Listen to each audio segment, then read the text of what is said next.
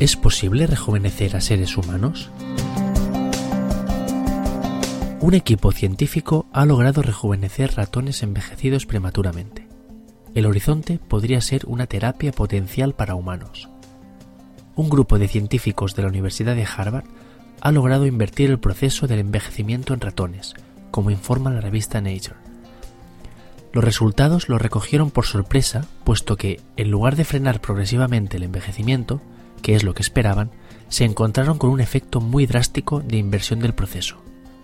En el experimento, los investigadores desarrollaron un tratamiento que convirtió ratones viejos que estaban débiles en animales saludables, a través de la regeneración de sus órganos.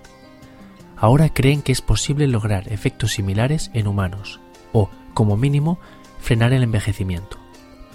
El envejecimiento prematuro puede revertirse mediante la activación de la telomerasa, una enzima que protege los extremos de los cromosomas.